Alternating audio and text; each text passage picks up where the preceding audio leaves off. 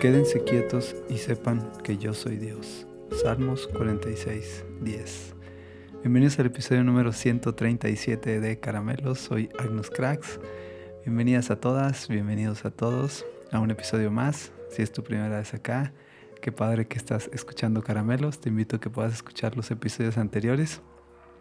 Y ya sé que sea tu primera vez acá o regularmente escuches Caramelos, sería increíble que pudieras compartir este episodio para así hacer más grande la comunidad de Caramelos. Yes.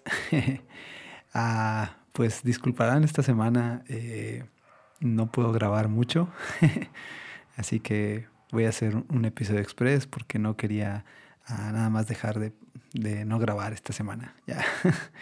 ah, y tengo una idea en mente, así que Vamos pues al lío de esta semana. Ya. Ah, es enero y al menos acá en, en, México hay un dicho o una temporada que le llaman, que es la cuesta de enero. y sí, se debe a todo el asunto de gastos y no sé, que derrochamos en diciembre en regalos, en cenas. Ah, siempre se nos da, no sé, un, algo que se conoce por acá como aguinaldo, que es como uh, una remuneración por todo el trabajo del, del, año. Entonces agarramos ese aguinaldo y en lugar de ahorrarlo, terminamos gastándolo muchas de las ocasiones, no digo que todas, en cosas que ya son que no sé, son para fiestas y divertirnos y esparcirnos, ¿no? y no estoy diciendo que esté mal, ya, pero el, el, reflejo o el resultado a veces de, de esos gastos, de esos uh, usos desmedidos de, del recurso económico, pues nos acarrean eh, que el primer mes del año termina siendo un mes pesado, ¿no? Entonces, eh, ya los economistas lo han titulado así como la cuesta de enero, ¿no? Y que se va arreglando por ahí de febrero, marzo, en donde ya las cosas van tomando un poco más el rumbo, dejamos de gastar en cosas que tal vez no van a ser provechosas. Ya.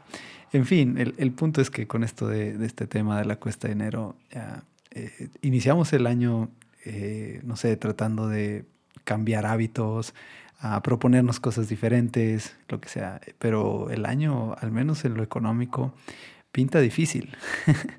pinta difícil porque también viene la inflación, los precios suben en muchas cosas, se ajustan a, ya, gastos se ajustan. Y la cosa es que eh, inunda ese, ese ambiente de, de, duda, ese ambiente de no saber qué, qué, va a pasar, de si nos va a alcanzar el dinero, en fin. Ya, y, y es solo un tema específico. Ah, pero por otro lado también tenemos el optimismo que brota por todos lados ah, y principalmente las iglesias con frases como este es tu mejor año, este, este año que viene va a ser el mejor que tienes. Ya, la cosa es que si somos honestos y recuerden, no se vayan tan lejos, un par de años atrás o tres años, incluso el año pasado, ah, dijimos lo mismo, este va a ser tu mejor año. Y tal vez sí lo fue, y tal vez este va a ser tu mejor año y así sucesivamente. Y siempre queremos que así sea, que este sea nuestro mejor año, que iniciemos de la mejor manera.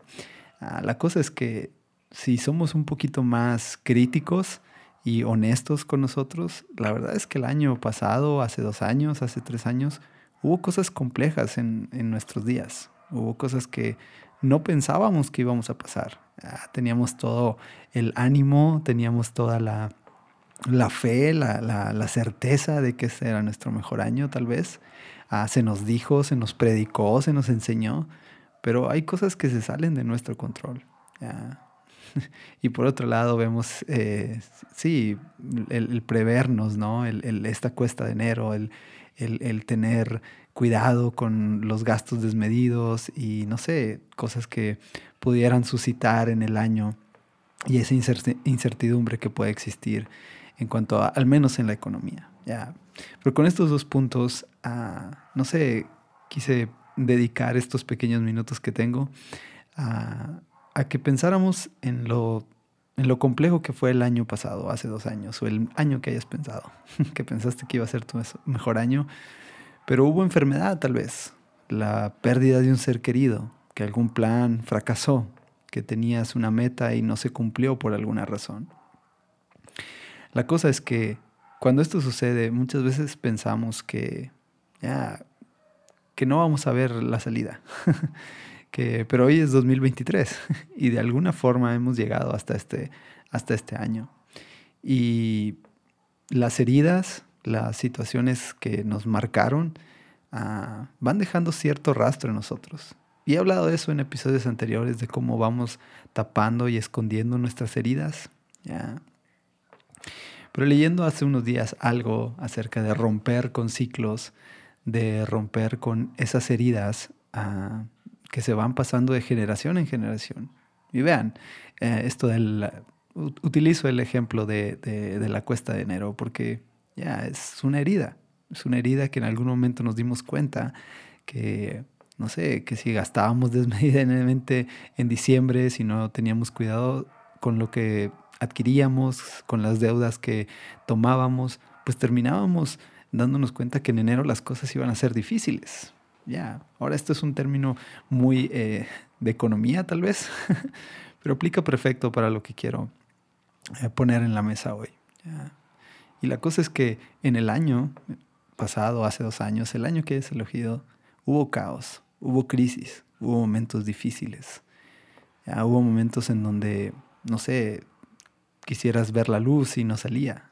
Querías avanzar y pensabas que no iba a, salir de ese problema. Pero la cosa es que a veces, sin ser cuidadosos con eso, simplemente tapamos esas heridas y seguimos avanzando. Ahora está bien, es un sistema de defensa que vamos creando y que nos permite vivir. Y estoy de acuerdo con eso. Tal vez tenemos la capacidad de romper el ciclo. ¿Y cómo sería la cosa? Creo que a veces vemos la crisis como ah, un gran problema y dejamos de lado la, oportunidad de sanar ciertas heridas del pasado. Pongamos el ejemplo de, la cuesta de enero. Gastamos mucho, desperdiciamos, tiramos el dinero, incluso nos endeudamos por ese regalo o por esa meta que queríamos cumplir en el año. Terminamos haciéndolo y en enero las cosas se ponen difíciles. El panorama empezamos a, eh, no es agradable, empezamos a ver noticias. Eh, eh, empezamos a leer notas, empezamos a ver que los precios están por los aires, que la inflación está eh, desmedida y empieza a crearse un cierto temor. ¿Qué es lo que pasa el primer mes cuando ah, las cuentas no salen? Eso crea un desconcierto, eso crea una crisis. Ah, tal vez los propósitos y planes que tenían pues no se pueden empezar a cumplir, ¿ya? porque no tienes el recurso económico para hacerlo. Y eso crea problemas a tu alrededor, en tu familia, en tu trabajo, en tu desánimo. Y va creando una herida. La cosa es que con el tiempo tal vez podemos ir calmándonos y cerramos esa herida. Pero si pensamos en esa herida como, un, ah, como solo un curita que le pusimos por ahí, la cosa es que el siguiente año vamos a crear temor, un temor colectivo. Ya, es cierto, la, la crisis de enero. Ahora tendemos a que se nos olvide pero ese es tema para otro podcast. pero creamos esa herida colectiva en donde compartimos con otros, hey, la cuesta de enero va a ser difícil y empezamos a, no sé, es como un círculo vicioso en donde aumentamos el pánico, ¿ya? aumentamos, somos más parte de ese temor, de esa crisis y es razonable porque hemos tenido esas heridas. Si lo pensamos de cierta manera, cada vez que hay una crisis, existe una gran posibilidad. Ya, y escribí esto, el caos suele preceder a la creatividad y la fe precede a los grandes saltos hacia nuevos conocimientos. Ya. Porque ves, cuando estamos en una situación difícil, cuando estamos en una situación complicada, la única cosa que nos queda es recurrir a nuestra creatividad. Y la creatividad va, a preceder del caos cuando estamos en esos momentos donde todo parece ser oscuridad, donde no vemos la luz, la, creatividad va a nacer. Ahora la cosa es cómo va, cómo va a fluir esa creatividad hacia nosotros y si, si lo seguimos pensando y si rascamos más sobre eso, esa creatividad va a ser colectiva. Porque tal vez encontramos una nueva forma en la que solucionamos cierto problema. Y esa vez, ahora en lugar de dar una mala noticia, vamos a compartir una buena noticia. ¿Ves? Es como romper un ciclo, es como romper esa, ah, esas malas experiencias, dando buenos consejos, buenos tips. Pero no solo eso, sino considerando que Dios está con nosotros. Y de ahí viene la fe. Entonces, cuando hay caos, viene creatividad. Y cuando hay creatividad, entonces nace una nueva fe sobre algo. Y si sumamos eso a la fe en que sabemos que Dios está con nosotros, ya, entonces ese, ese salto va a ser mucho más sencillo. Y ese salto nos va a llevar a compartir. Y ese salto nos va a llevar a sanar heridas. No solo heridas mías o de mi alrededor, sino heridas colectivas. Heridas que han estado mes tras mes en la vida de las personas. Año tras año. Eh, generaciones tras generaciones. ¿Ya? Entonces, volviendo al tema. Si yo sé que en enero es un mes difícil, tal vez en diciembre no gasto tanto. Utilizo mi creatividad. Ah, y eso lo comparto con otros. Y ves, tal vez ahí empecé con rompiendo el ciclo. Y sí, eh, cada vez veo más, eh, tal vez soy muy, muy romántico, ya, pero yo cada vez veo que cuidamos mucho más el dinero, cuidamos mucho más la economía. Tal vez eh, no utilizamos tantos recursos desmedidos para tratar de, no sé, demostrar nuestro cariño. Ahora yo sé que en otros niveles sí, se, sí sucede, que tal vez estoy viéndolo con ojos muy optimistas, pero no, al menos en mi entorno he sido, ah, no sé, me he dado cuenta de eso. Ya, al menos en mi familia me he dado cuenta.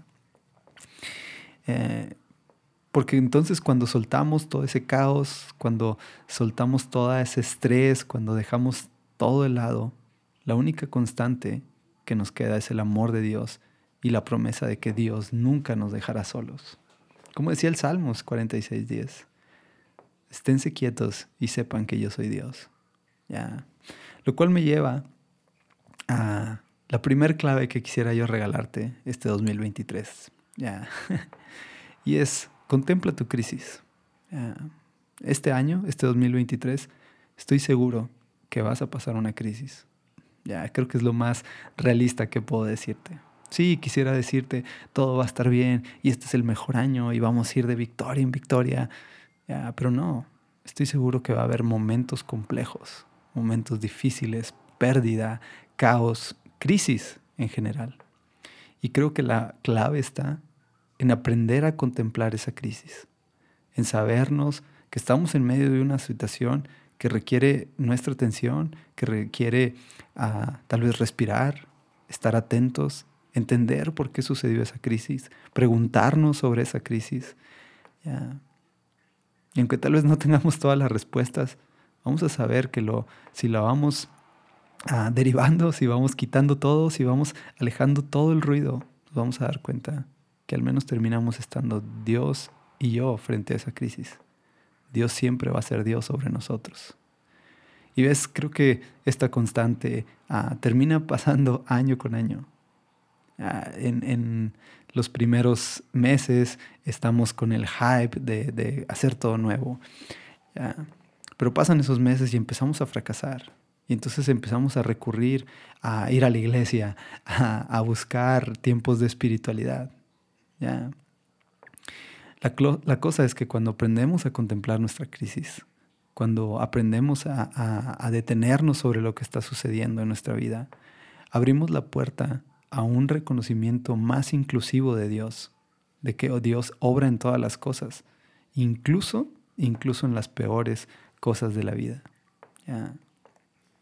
Porque la cosa es que si no transformamos nuestro dolor, nuestras heridas, seguramente lo seguiremos transmitiendo y lo vamos a hacer a los más cercanos. ¿Quieres seguir sembrando el temor de la cuesta de enero? Ya, lo vas a seguir haciendo a los que están a tu lado. Pero entonces, si contemplar mi crisis, si detenerme sobre lo que estoy viviendo, me tiene que llevar a algo. y lo, primero que nos va a llevar es a lamentarnos. Ahora, creo que lamentarse ah, estás muy eh, estigmatizado. Hey, no debes lamentarte, no debes decirle nada a Dios de lo que te pasa. y creo que Dios no nos enseña eso. Basta con leer salmos. Todos los el libro de salmos son lamentos. Entonces los lamentos ah, son permitidos. y Dios quiere que nos lamentamos. Porque cuando nos lamentamos reconocemos nuestra incapacidad como seres humanos. Reconocemos que necesitamos esa creatividad que fluya, que necesitamos que ese ah, poder del Espíritu Santo, si lo quieres oír más cristiano, aparezca sobre nuestra vida y se manifieste sobre nosotros. Ya, en el momento de crisis, en el momento de caos, cuando contemplamos, lo primero que nos va a venir van a ser lamentos. Y está bien. Creo que los lamentos son válidos. Creo que los lamentos ah, Dios los puso ahí porque es nuestra naturaleza y nos permiten conectar con Dios, nos permiten ir desmarañando toda esa problemática o esa crisis en la que estamos y a darnos cuenta que solo podemos depender de la mano de Dios. Y otra idea que existe muy, muy presente, al menos ah, me he dado cuenta, en lo personal mucho tiempo la viví, y es que después de, no sé, estar batallando con algo, sufriendo con algo, teniendo una situación, buscábamos a Dios. Terminábamos yendo a, un lugar, no sé, al que sea que tú, donde eh, creas tu fe, tu fe terminamos corriendo a los brazos de papá Dios, diciendo, Dios, necesito de ti. Cuando no nos hemos dado cuenta que Dios todo el tiempo está con nosotros. Ya, tú no necesitas ah, correr a los brazos de Dios. Dios siempre está ti, con, Dios siempre está contigo. Los brazos de Dios siempre están con nosotros. Pero a veces pensamos que el dolor y lo complejo, las crisis, el caos que sucede, es porque yo me alejé de Dios. La cosa es que Dios está ahí. La cosa es que Dios siempre está sustentándonos, sujetándonos, abrazándonos. Ya. Porque ves, nuestro llamado como hijos de Dios es vivir una vida plena. Pero eso no implica que vivir una vida plena esté lejos de sufrir crisis, de presentarse cuestiones que se salen de nuestro control, que nos duelen, que nos hacen sufrir. Pero el llamado es que vivamos una vida plena. Y como los franciscanos lo proponen de alguna manera es a tomar el gozo de Dios. Tomar el gozo de Dios implica eso. Implica saber que Dios está sobre todo, incluso en los momentos más difíciles. Por eso es que los lamentos, cuando nos lamentamos, cuando clamamos a Dios, cuando lo que hemos ah, disminuido nuestra crisis a solamente estoy yo y Dios, es que somos capaces de ver el infinito amor y la misericordia de nuestro Dios en nuestra vida. Necesitamos de cierta mística para entender esto, de saber que los límites de nuestra vida son mucho más allá de lo que pensamos, que se traslapan entre lo espiritual y lo natural, se traslapan entre lo que no entendemos y lo que entendemos, que van más allá de mi humanidad y lo que Dios es. Esos límites se mezclan a través de la mística, de entender que en lo difícil Dios está ahí, en lo complicado Dios está ahí. Y no tengo que ir a una iglesia para darme cuenta de eso. Simplemente cuando me siento, contemplo mi crisis, busco entender que a lo mejor no tengo nada que hacer, pero sé que Dios está conmigo. Así que este 2023 o el siguiente año, cualquiera que sea, un inicio, una etapa de un, proyecto, lo que sea. Considera esto. Cada situación va a traer oscuros. va a haber claros y va a haber oscuros. Va a haber grises, va a haber matices, va a haber momentos de mucha felicidad, pero también va a haber muchos momentos de mucho trabajo, pero también va a haber momentos en los que no haya nada que hacer más que lamentarse, más que saberse hombre, saberse creado por Dios y que Dios no está esperando a que yo vaya y corra a sus brazos, sino que lo que está esperando es que yo sea presente a que Él está conmigo, incluso en los momentos más difíciles. Ya, Dios no se ha alejado. En esa pérdida, en ese dolor, en esa cosa compleja, en esas ah, cosas que no entendemos, Dios no se ha alejado. Dios sigue con nosotros. El que se, tal vez se distrajo, fuimos nosotros. Así que creo que es momento de aprender a contemplar nuestras crisis, aprender a contemplar el caos de lo que se suscita y de lo que vendrá. Y tal vez estemos preparados para sanar heridas que han trascendido por generaciones y nos toca romper el ciclo, al menos en nuestro entorno, al menos con nuestra familia, con nuestros seres queridos, a los que amamos, a los que tenemos a un lado. Ya. Así que aprendamos a contemplar nuestra crisis, por más difícil que sea. Lo que sé que te puedo decir es que Dios está con nosotros. Estoy seguro que este año puede ser un año increíble, pero eso no significa que no vaya a haber dolor, pérdida, situaciones complejas. Pero lo que sí sé es que Dios siempre, siempre estará con nosotros. Manténganse en silencio y sepan que Dios es nuestro Dios. Ya. Tal vez solo mantenernos en silencio, ver nuestra situación, descubramos el infinito amor que está vibrando por todos lados en nuestra vida. Espero que te guste. Nos vemos la próxima semana. Bendiciones.